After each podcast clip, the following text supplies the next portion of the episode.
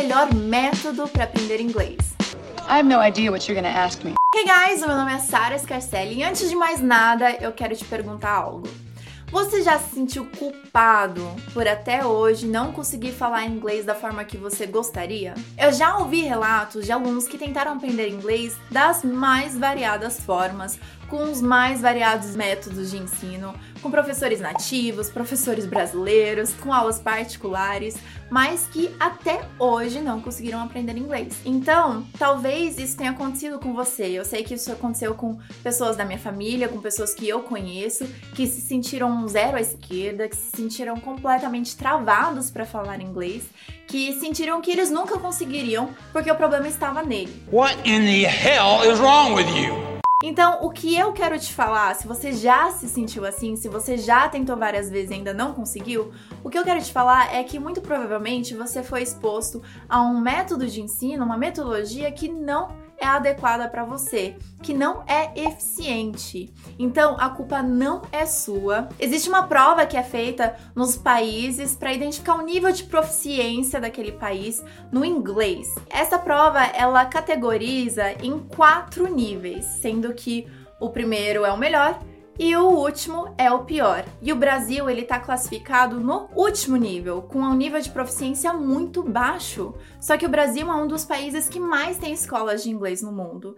Então, isso mostra e prova que o problema, que a culpa não é sua, e sim no método que não foi feito para você, certo? Então assim, como identificar qual é o método errado e como identificar qual é o método mais fácil para você aprender inglês. I don't know anything. I don't. Então esse é um assunto very close to my heart, é um assunto muito pessoal porque eu já vi isso acontecendo, inclusive com os meus pais. A gente teve que desvendar, né, o que, que estava acontecendo com os métodos. E descobrimos que existem quatro fatores necessários para o método poder ser um método eficaz para você, um método mais fácil, mais prático, mais lógico e que consequentemente, se unir todos esses fatores, também vai trazer o resultado até mesmo mais rápido para você, porque o aprendizado se torna mais simples. Então, Sara, quais são esses quatro fatores? A primeira questão é o uso do material didático importado ou cópia de material importado.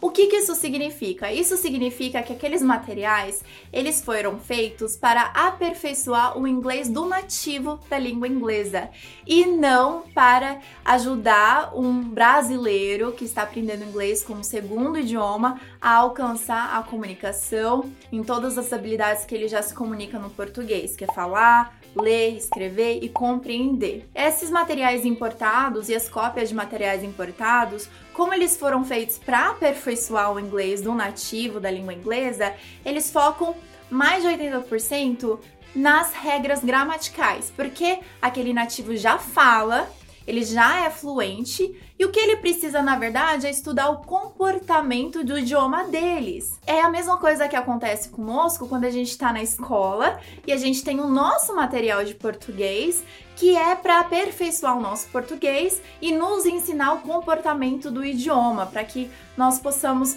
conhecer mais e sermos mais mestres do nosso próprio idioma. Are you sure? I have felt him, my master.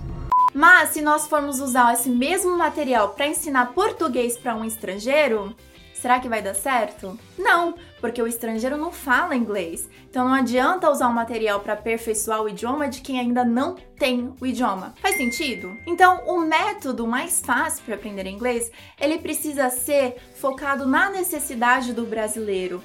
Entender quais são as dificuldades específicas que um brasileiro tem quando ele vai aprender o segundo idioma, quando ele vai aprender o inglês.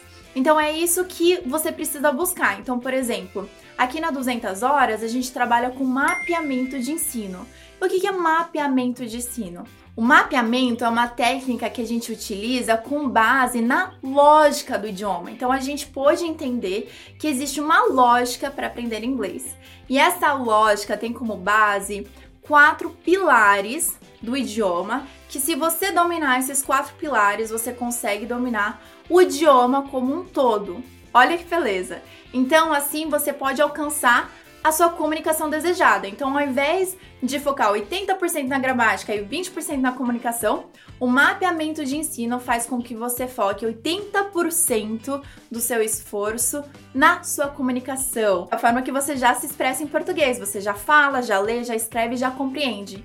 Então, poder trazer essas habilidades do português para o inglês com o mapeamento de ensino. Então, esses quatro pilares, na verdade, é até mais fácil mostrando em uma aula e algumas dessas aulas que eu posto aqui, eu também mostro essa técnica onde a gente une a estrutura da frase com verbo, com conectivo, com palavras de ligação e isso tudo eu te dou como opções para você ir construindo as frases conforme você quiser. Então, resumidamente, o mapeamento de ensino é isso: é eu te dar o caminho, que nem um mapa mesmo, um caminho para você construir as suas frases conforme você quiser, a forma que você quiser falar, no tempo verbal que você quiser falar, eu só te dou o mapa, eu te mostro como chegar lá e você pode construir isso sozinho. This book contained a map.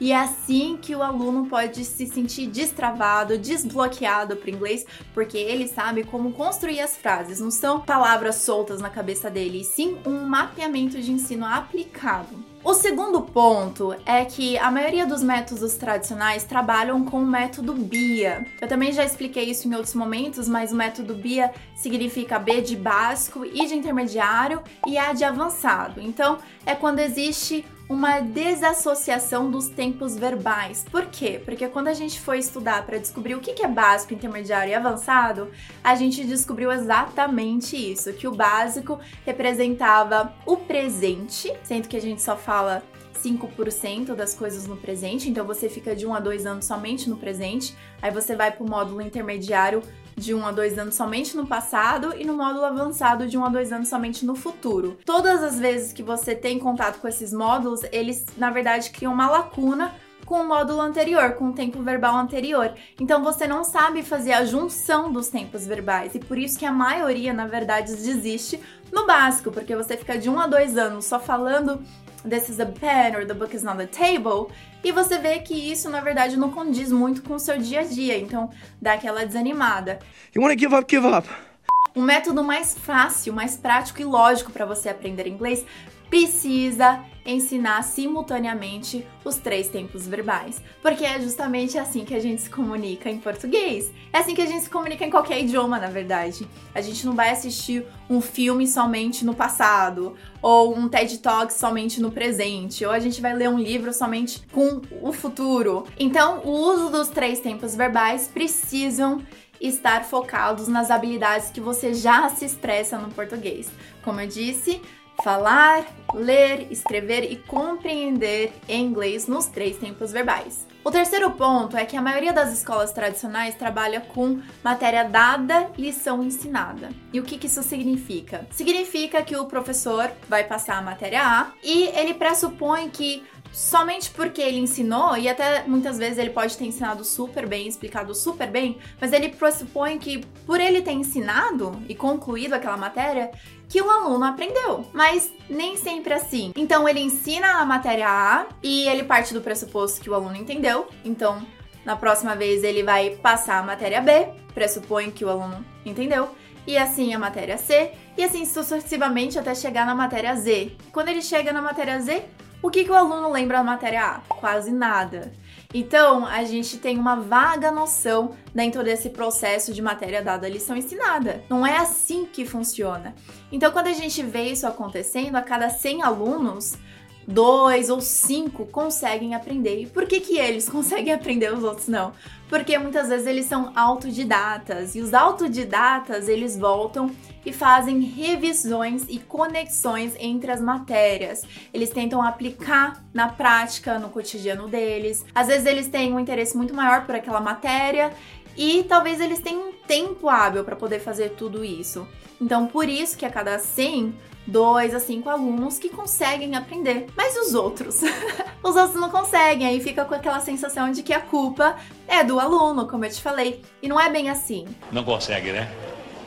Então, o método mais fácil, mais lógico, mais prático para se aprender inglês, ele precisa pegar a técnica que eu te falei do mapeamento de ensino e aplicar por reincidência. O que, que significa essa reincidência? Significa que o professor vai ensinar a matéria A, claro, mas a reincidência leva em consideração que o aluno vai esquecer. Esquecer faz parte.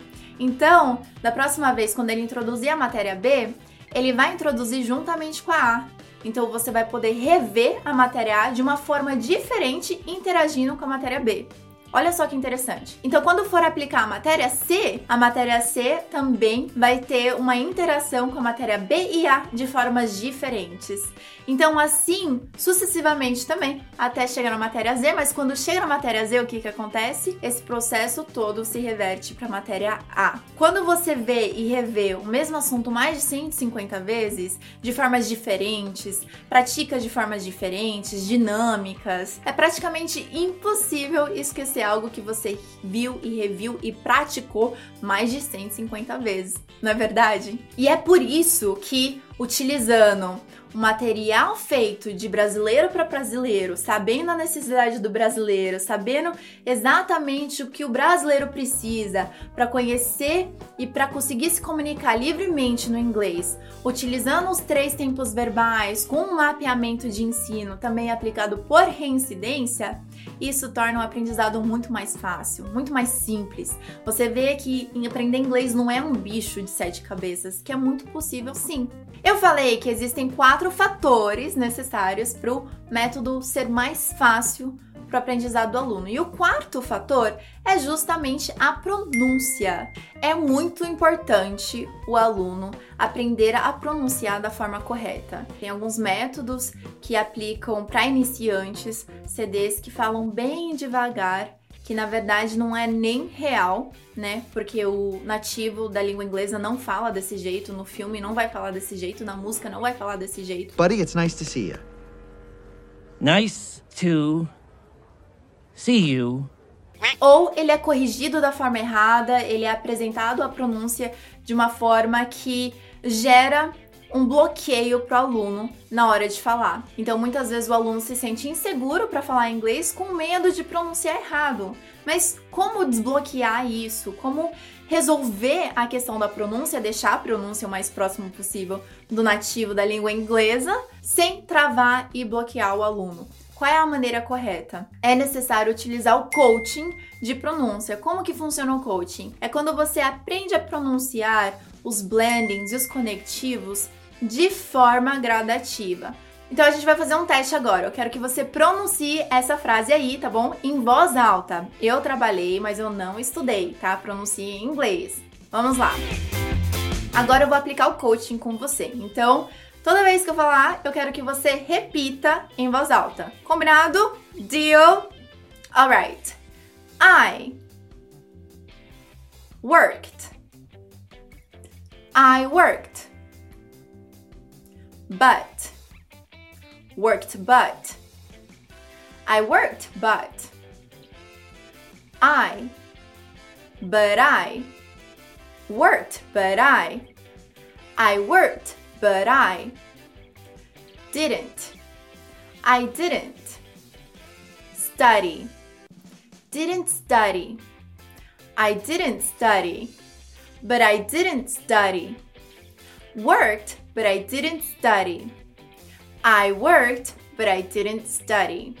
Você notou a diferença na sua pronúncia? Porque o coaching ele aperfeiçoa a sua pronúncia conforme os blendings da frase, porque cada palavra tem um som, mas o som ele se comporta de forma diferente quando tem uma outra palavra, muitas vezes. Então, por exemplo, but, I, quando estão juntos, gera um som de but I. But I was wrong, that's the whole point. Então, também didn't tem esse som do T, mas quando eu falo study, ele já fica didn't study. But I didn't study. I worked, but I didn't study.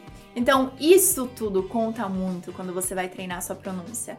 E o mais legal é que eu não te corrigi, você foi se corrigindo conforme você me ouvia e você treinava sua pronúncia junto comigo. Então, essa é a melhor maneira de você deixar a sua pronúncia perfeita.